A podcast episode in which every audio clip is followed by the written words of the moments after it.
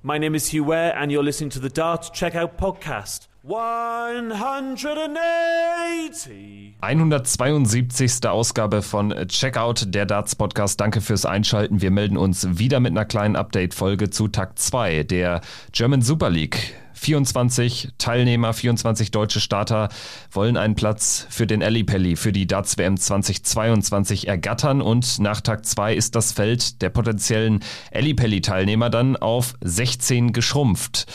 Ja, wie es dazu gekommen ist, das werden wir hier in Checkout der Darts Podcast noch so ein bisschen aufrollen, ein bisschen analysieren. Ich bin Kevin Schulte und grüße Podcast-Kollege Christian Rüdiger. Hi.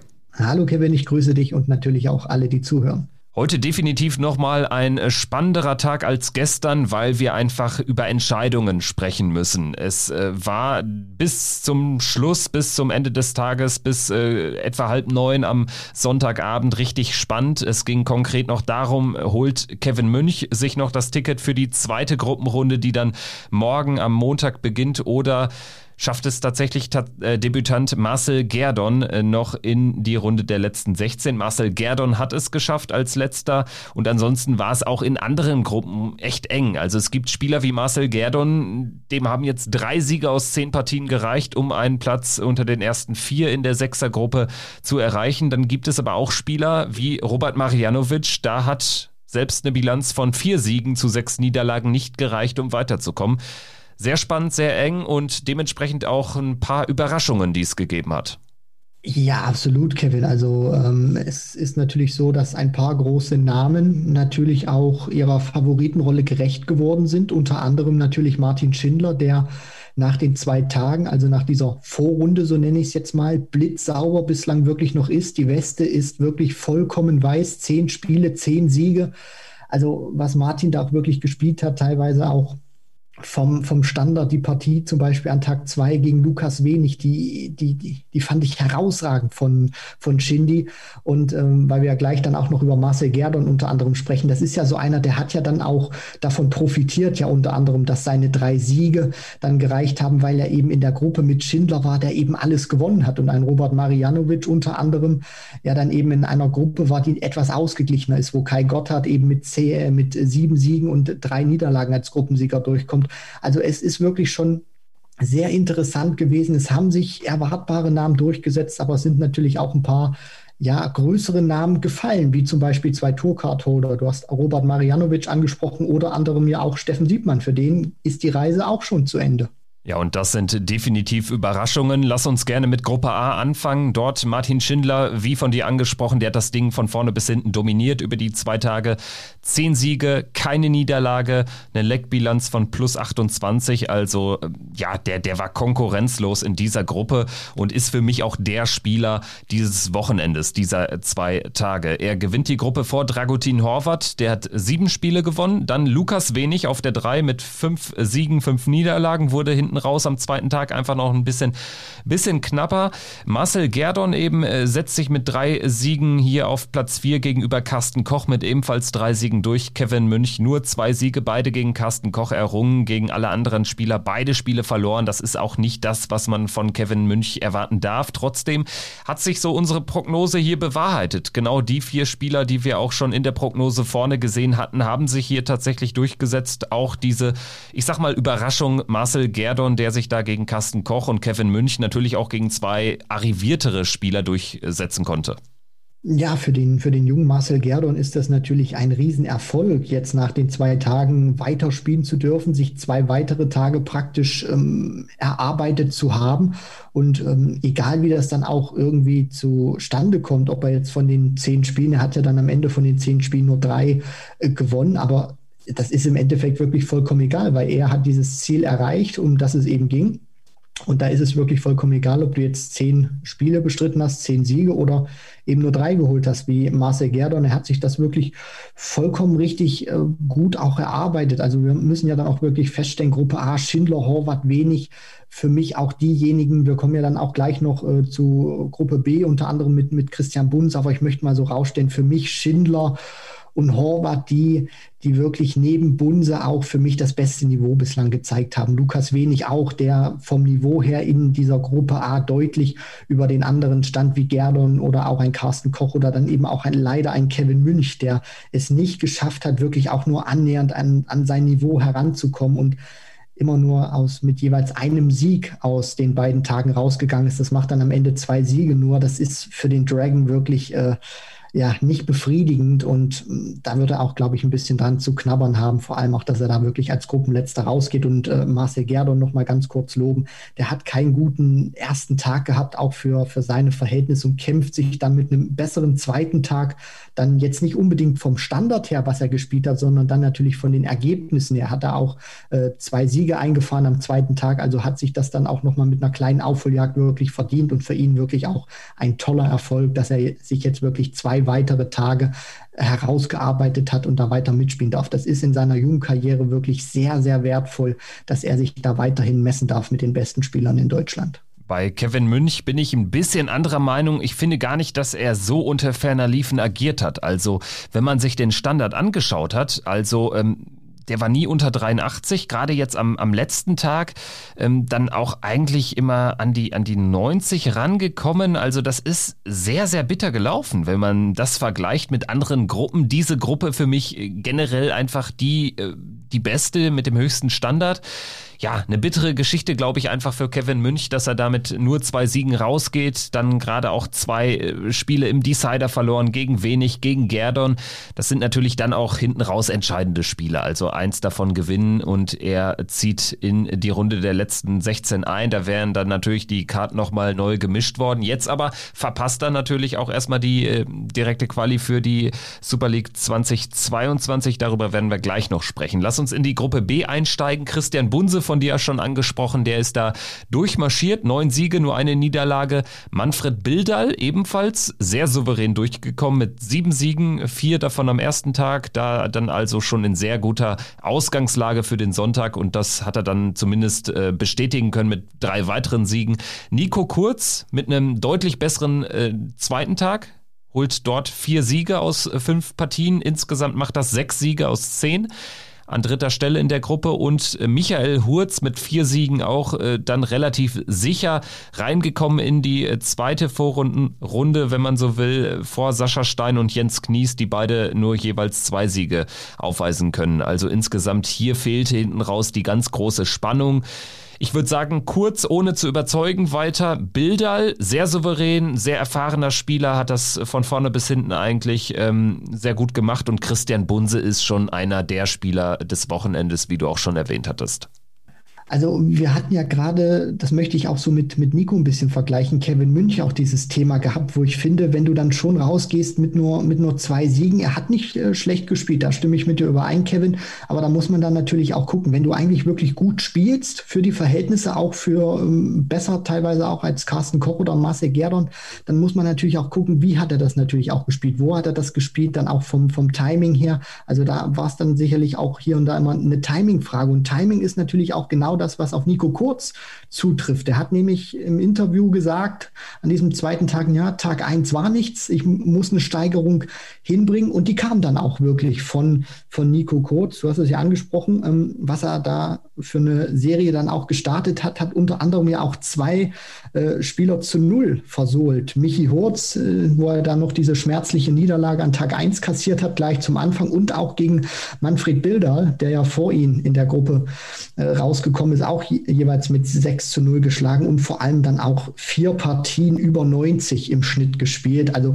da hat man auch gemerkt, Nico Kurz konnte jetzt wirklich ähm, auch noch mal ein bisschen aufs Pedal drücken und hat auch gezeigt, dass dieser erste Tag vielleicht ein bisschen für ihn zum Reinkommen war, um sich vielleicht auch ein bisschen an die Situationen dran zu gewöhnen. Manny Bilder, sehr erfahrener, der weiß einfach, wie er dieses Spiel spielen muss. Das ist nicht vielleicht immer das ganz, ganz große Niveau von ihm, aber er ist in den wichtigen Momenten dann auch immer da, hat ein gutes Timing, finde ich. Christian Bunse spielt einfach seine Erfahrung von zwei Jahren PDC-Tour aus, die er sammeln konnte. Jetzt zwar keine Tourcard mehr. Nico Kurz hat es wieder ähm, gezeigt, dass er auf den Punkt dann auch wirklich da ist, wenn es drauf ankommt heute. Ja, und äh, für, für Michi Hurz noch ganz kurz ist das natürlich auch eine fantastische Geschichte, der da auch immer wieder so gependelt hat, finde ich, zwischen Mitte 80 und äh, ja, Ende, Ende 70, also dann fast auch immer im 80er Schnitt. Da geht das wirklich schon in Ordnung, denn man muss sagen, die vier waren schon, finde ich, dann eine Klasse besser als ein Sascha Stein und ein Jens Knies, die vom Niveau her, muss ich sagen, über diese zehn Spiele doch deutlich von den vier Erstplatzierten da abgefallen sind. Ja, Nico Kurz, ganz kurz auch noch dazu meine Einschätzung. Ich fand wirklich, das war ein formidabler Tag. Also das ist so der Nico Kurz, den wir dann auch von Weltmeisterschaften kennen, von den letzten beiden Super äh, League äh. Also an diesem zweiten Tag hat er wirklich ähm, ja seine Ankündigung, dass da was, dass da mehr kommen muss an Tag zwei, ähm, ja Taten folgen lassen. Das war echt gut. Und wenn er so weiterspielt, dann ist er definitiv ein Mann, der das Ding auch wieder gewinnen kann, der zumindest ja so ins Halbfinale einziehen äh, sollte. Also mit so einer Leistung bist du automatisch ganz vorne mit dabei, wenn du es ähm, tageweise so liefern kannst. Äh, ist natürlich jetzt spannend zu beobachten, wie er dann in der zweiten Gruppenphase zurechtkommen wird. Wir schauen jetzt in Gruppe C rein und die war, wie von dir anfangs angekündigt, die war wirklich sehr, sehr eng, sehr, sehr ausgeglichen. Nicht das ganz hohe Niveau, das gehört auch zu weit dazu, aber eben unfassbar eng. Kai Gotthard gewinnt die Gruppe mit sieben Siegen. Stefan Nilles, Zweiter mit sechs Siegen. Florian Hempel, Dritter mit ebenfalls sechs Siegen. Nico Springer, junger Mann, äh, ja, hat auch eine echt gute Leistung gebracht an dem Wochenende. Fünf Siege, fünf Niederlagen. Rettet sich auf Platz vier ins Ziel vor einem gewissen Robert Marianovic, der mit vier Siegen aus zehn Partien ausscheidet. Obwohl er ja, hinten raus dann Florian Hempel noch echt zerstört mit 6-2, da auch ein echt gutes Match abliefert, obwohl er auch kein Match dabei hatte, was so richtig schlimm war. Zweimal 6-5 verloren, dann auch in Nico Springer an Tag, Tag 1 reingelaufen, der 98 im Average gespielt hat. Marianovic damit 91, verliert trotzdem 6-1. Also sehr unglücklicher Verlauf für Robert Marianovic. Ja, Robert ist ja auch immer einer, der, das hat er ja immer wieder betont, auch einer ist, der es liebt, sich mit solchen einzelnen Momenten in solchen Matches zu beschäftigen. Und da muss man sich dann natürlich auch die Frage stellen, ähnlich wie bei Kevin Münch, wo das Niveau damit das keiner falsch versteht. Das war wirklich in Ordnung von, von Robert. Also das war teilweise auch wirklich richtig gut. Nur er, er hat es nicht geschafft, dieses Niveau dann eben in so viele Siege umzumünzen, dass es dann in dieser wirklich sehr umkämpften Gruppe dann auch reicht. Weil wir wissen, dass wenn er in einer anderen Gruppe gewesen wäre, da hätte zum Beispiel diese Bilanz vier Siege und sechs Niederlagen, die hätte zum Beispiel dann auch äh, gereicht, wenn er unter anderem in Gruppe A gewesen wäre. Also da wäre er als Vierter dann weitergekommen. Da muss man sich dann natürlich beschäftigen beschäftigen so mit einzelnen Momenten. Wenn man das sieht, er verliert gegen Kai Gotthard zum Beispiel an Tag 1, verliert er im Decider, er verliert dann an Tag 2 gegen Stefan Nilles im Decider. Also er hat dann auch immer ein paar ähm, enge Momente drin gehabt, die er dann nicht nutzen konnte. Und da wird er sich sicherlich auch diese, diese Partien analysieren, gucken, woran hat es denn gelegen, weil er weiß, das Niveau war nicht schlecht von ihm. Nur dann muss man eben gucken, hat er denn vielleicht zum falschen Zeitpunkt dann die falschen Darts ausgepackt oder dann in dem Moment nicht so performt, wie es dann eigentlich verlangt gewesen wäre in so einer Situation dann eben. Also da wird er sicherlich äh, tiefer in die Analyse gehen. Und ansonsten freut es mich natürlich auch persönlich, dass da so meine beiden Tipps, die ich da abgegeben habe mit Stefan Nilles und Nico Springer, die ich eigentlich so auf den Plätzen drei und vier habe zusammen eintrudeln sehen. Also ich dachte da schon, dass ein Flo Hempel sich nicht zwischen den beiden einreiht, sondern noch davor ist. Aber das spricht natürlich dann auch für einen Stefan Nilles, der einen guten Tag gespielt hat. Nico Springer, großartiger Erfolg. Jetzt muss er natürlich versuchen, ein bisschen diese Schwankungen, die er hatte, äh, ein bisschen ja zusammengepresster zu bekommen, also dass er das äh, Niveau, sage ich mal, einheitlich gestaltet. Er hat ja auch mal eine Partie gehabt, wo er 0,6 Whitewash bekommt von Kai Gotthard, wo er nur 65 spielt. Dann hat er aber auch wieder Partien drin gehabt, wo er 99 spielt. Also da muss man auch sagen, großartiger Erfolg für die beiden und für Robert natürlich äh, eine bittere Enttäuschung, muss man ganz ehrlich sagen. Thomas Köhnlein, den gilt es auch noch zu erwähnen, der ist ebenfalls ausgeschieden in den letzten Jahren Super League immer dabei gewesen, hat aber hier jetzt nur zwei Siege erringen können. Der war ja so ein bisschen der Streichkandidat in der Gruppe. Rückblickend betrachtet. Wir schauen jetzt auf Gruppe D, die war auch relativ eng, auch wenn hinten raus dann doch die ganz große Spannung fehlte. Also es gab jetzt kein Match mehr wie in Gruppe A, wo es sich, wo es eben auf das allerletzte Spiel ankam, wer da weiterkommt. In dieser Gruppe war es anders, da ging es dann noch um den Gruppensieg im letzten Match zwischen René Adams und Max Hopp. René Adams äh, vergibt sechs klare Darts auf die Doppel 16 zum 6-5, verliert auch am zweiten Tag mit 6-5 gegen Max Hopp. Der gewinnt die Gruppe mit sieben Siegen vor Franz Rötsch mit ebenfalls sieben Siegen. René Adams allerdings auch souverän weiter, sechs Siege. Das war echt äh, teilweise auch vom Standard her echt ganz gut, auch äh, besser als äh, zuletzt ähm, bei der Q-School, als generell in den letzten Jahren von The Cube. Marco Obst ist für mich die Überraschung, dass er weiterkommt, hätte ich nicht gedacht. Vor allen Dingen nicht mit einer stattlichen Bilanz von fünf Siegen. Steffen Siebmann, ein weiterer Tourkarteninhaber, ist rausgegangen in Gruppe D mit nur drei Siegen. Sehr enttäuschend, zumal er dann hinten raus sogar noch Max Hopp geschlagen hat. Dann hat aber Max äh, Marco Obst gegen Rötsch gewonnen. Dadurch hatte er keine Chance mehr. Daniel Klose mit äh, zwei Siegen hinten raus auch dann ähm, kein Kandidat für die Runde der letzten 16. Also hier fällt natürlich ganz klar auf, Max Hopp nicht den Standard gespielt, aber wie du auch schon nach Tag 1 gesagt hast, ein gutes Pferd springt wahrscheinlich nicht höher als es muss und ansonsten würde ich einfach Marco Obst nennen, dass er sich ähm, durchsetzt, auch zwei Siege Vorsprung hat auf einen Steffen Siebmann. Das ist schon eine Überraschung, zumal, das hatte ich hier auch in der Vorschau betont, Steffen Siebmann für mich auch einer ist, der sich schon verbessert gezeigt hat, auch wenn er die Ergebnisse nicht hat liefern können auf der, auf der großen Tour. Aber dass er jetzt hier rausgeht, ist eine bittere Enttäuschung, eine große Enttäuschung.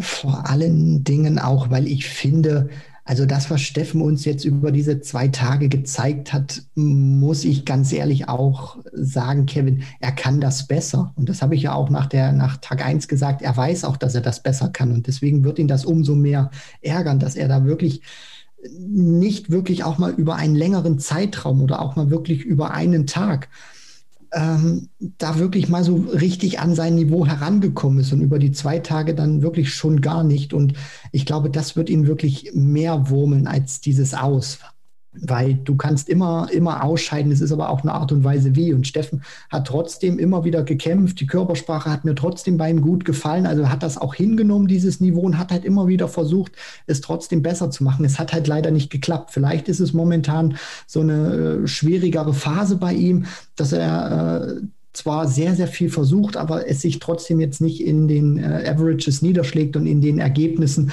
Deswegen, also ich hoffe natürlich auch, dass Steffen äh, so schnell wie möglich dann ergebnistechnisch und natürlich auch qualitativ die Kurve wieder kriegt. Bei Marco Obst muss man ja auch sagen, wirklich äh, Kompliment an ihm, nachdem er diesen ja wirklich schon schlechten Start hatte, gerade an Tag 1, wo er nicht mal 70 Punkte im Schnitt spielt und äh, Max Hopp einen 78er Average reicht für ein ungefährdetes 6 zu 1. Und er lässt sich davon trotzdem nicht äh, irgendwie aus der Ruhe bringen, sondern spielt da wirklich ganz normal seinen Stiefel weiter, kassiert dann an Tag zwei nochmal ein Whitewash gegen Max Hopp. Aber wir haben ja auch unter anderem bei, bei Robert Marianovic oder auch Kevin Münch, habe ich ja mal das Wort Timing erwähnt. Und Marco Obst ist so einer gewesen, der hat fünf Partien gewonnen, Kevin. Und er hat drei von diesen fünf Partien, hat er jeweils im Decider gewonnen. Zweimal gegen Steffen Siebmann, einmal gegen Daniel Klose. Also das zeigt dann natürlich auch, dass er unter Druck dann auch wirklich äh, diese Momente für sich entscheiden konnte. Und das ist dann, finde ich, auch von Spielern eine sehr große Qualität, wenn sie dann diese engen Momente dann auch überstehen. René Adams, der ist weiterhin mit im Geschäft. Also wenn der sich tatsächlich über die Super League qualifizieren sollte, wer weiß, vielleicht gibt es ja äh, das Rematch dann im Alley Pelli mit Michael van Gerven ähm, Brauche ich auch nicht viel dazu sagen, schließe ich mich deinen Worten an. Mich hat er jetzt zumindest überzeugt in dieser Gruppenphase, zumindest auch, was er vom, vom Standard gespielt hat. Franz Rötsch, finde ich, hat das bestätigt, was er auch auf der Tour äh, oder auf der European Tour da, wo er diese äh, wo er uns da wirklich verzückt hat. Das konnte er jetzt auch bestätigen. Und bei Max Hopp, ähm, ja, äh, gutes Pferd springt nicht so hoch, äh, springt nur so hoch, wie es muss.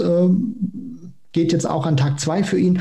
Aber was mir natürlich auch aufgefallen ist, unter anderem gegen René Adams, wo er ja an diesen, äh, wo er jeweils in den beiden Matches gegen The Cube über die volle Distanz gehen muss oder dann auch gegen Daniel Klose, diesen Decider, ähm, dass Max teilweise auch in diesen Decider ein bisschen Glück gehabt hat, wo er eben gegen Daniel Klose fast die 136 um die Ohren bekommt, gegen René Adams die 116 an Tag 1 checkt und da auch Glück hat, dass The Cube nach 240ern und einer 97 dann eben die 40 einstreut und heute dann eben auch im Decider Glück hat, dass René Adams mit äh, in zwei Runden 32 Punkte nicht ausbekommt und da wirklich jeweils immer drei klare Darts gehabt hat zum Auschecken und dann Max sich da noch ein bisschen durchwuselt. Aber äh, ja, am Ende muss man sagen, ist das immer so, so eine Mischung aus Glück, aber dann natürlich auch, äh, er hat sich das auch erarbeitet. Von daher, Max ist weiter, genauso wie Franz, genauso wie René und Marco und jetzt werden die Karten neu gemischt.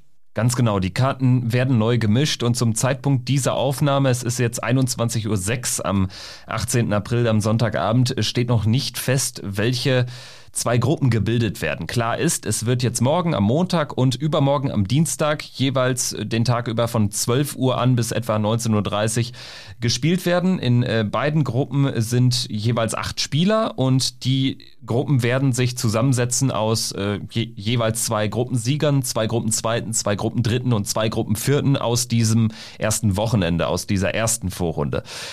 Wir wissen aber nicht, äh, das heißt, welche Gruppensieger jetzt in eine Gruppe gelost sind oder ähm, beziehungsweise welche jetzt in eine kommen. Es äh, wurde von der PDC Europe mitgeteilt, dass es äh, keine neue Auslosung gibt. Ähm, umso verwunderlicher erscheint es mir, dass man nicht im Vorfeld schon gesagt hat, hier die Gruppensieger aus eins aus Gruppe A und B kommen zusammen, plus irgendwie die Gruppenzweiten aus C und D, dann noch die Gruppendritten aus A und B wieder. Also das hätte man ja auch vorher kommunizieren können können, finde ich ein bisschen merkwürdig, aber sei es drum. Ihr werdet zum Zeitpunkt der Veröffentlichung dieses Podcasts vielleicht schon mehr wissen. Ähm, das ist ähm, ja auf jeden Fall natürlich heute noch zu erwarten, dass da die, die äh, Gruppen kommen, äh, mit denen es dann morgen weitergeht. Ich denke, wir können Haken hintermachen. Vielleicht noch eine kurze Einschätzung zur Super League 2022. Da hat ja die PDC Europe mitgeteilt, die 16, die sich hier für die zweite ähm, Hauptrunde sozusagen qualifizieren, die sind dann automatisch auch bei der Super League 22 dabei. Da geht man ja jetzt, stand jetzt davon aus, dass die vielleicht äh, auch nicht mehr unter Corona-Bedingungen gespielt wird. Das heißt, wieder ja im, im größeren Format dann vielleicht auch hinten raus mit Zuschauern gespielt werden kann. Und äh, sofern man eben nicht äh, das Teilnehmerfeld noch erhöhen sollte, heißt das, es fehlt ein Robert Marianovic in dann seinem zweiten Tourcard-Jahr. Es fehlt ein äh, Steffen Siebmann, der die Tourkarte wahrscheinlich verlieren wird, aber trotzdem, das ist natürlich auch ein großer Name. Und es fehlt ein Kevin Münch. Also da sind jetzt einige illustre Namen nicht dabei. Stattdessen gibt es neue Young Guns sozusagen dann auch auf der deutschen Tour mit einem Marcel Gerdon, mit einem Nico Springer. Das finde ich ist eine interessante Entwicklung. Also es fehlt natürlich definitiv, wenn wir auf die Namen schauen, zumindest Stand jetzt ein bisschen Star Power mit den Namen, die du eben auch schon angesprochen hast. Es sind neue Gesichter dabei, für die das auch, glaube ich, für die langfristige Planung wirklich ganz gut ist. Also ich kann mir schon vorstellen, dass sich ein Nico Springer unter anderem auch oder ein Marcel Gerdon, die werden sich natürlich da auch kräftig darüber freuen, dass sie wissen, nächstes Jahr sind sie zu 100 Prozent mit dabei, weil es eben so von der PDC Europe kommuniziert wurde. Heißt für die natürlich auch Planungssicherheit erstmal, was dieses Turnier anbetrifft. Damit machst du dich sicherlich auch mit deinen Leistungen attraktiver für weitere Sponsoren, wo du vielleicht auch ein paar mehr Turnierchen spielen kannst, wenn es Corona dann wieder zulässt. Also wir hoffen natürlich, dass es bis dahin sich wieder äh, fast vollständig normalisiert hat. Äh, ich bin da jetzt mal ganz, ganz optimistisch. Ja, und ansonsten äh, schauen wir dann auch mal, wie das mit dem Format weiter weitergeht. Also wir haben das ja angesprochen. Stand jetzt würden eben zwei Tourcard-Holder fehlen. Also Steffen ist ja jetzt noch in seinem zweiten Jahr, wäre dann vielleicht im nächsten Jahr kein Tourcard-Holder mehr.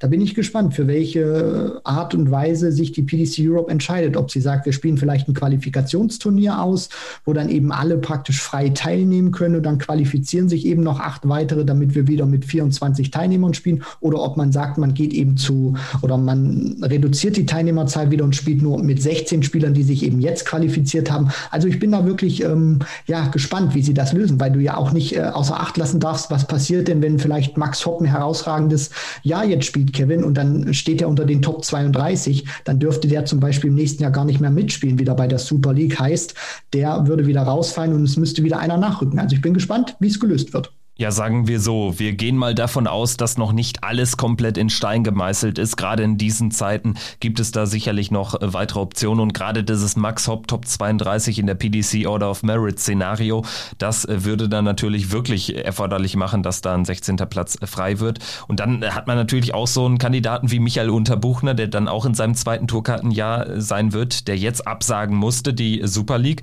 dementsprechend dann ja Stand jetzt auch nicht dabei ist. Also noch ein paar offene Fragen soll uns jetzt aber weiter nicht beschäftigen. Und auch in den nächsten vier Tagen werden wir uns weiterhin mit der äh, Super League in 2021 beschäftigen. Wir melden uns auch morgen wieder. Und Natürlich sei euch auch noch gesagt, es ist ein pickepackevoller Dartstag oder eine pickepackevolle Dartswoche, denn die Premier League beginnt ja oder geht auch weiter mit dem zweiten Block. Spieltag Nummer 6, ab morgen Abend dann vier Spieltage von Montag bis einschließlich Donnerstag. Wir melden uns dann nach der Judgment Night natürlich auch noch mit einer großen Folge zur Premier League. Also es wird eine volle Darts-Woche, eine volle Checkout-Woche. Wir hoffen, dass ihr dabei seid, dass ihr gerne einschaltet weiterhin und wünschen euch viel Spaß dabei. Bis dahin, macht's gut. Ciao.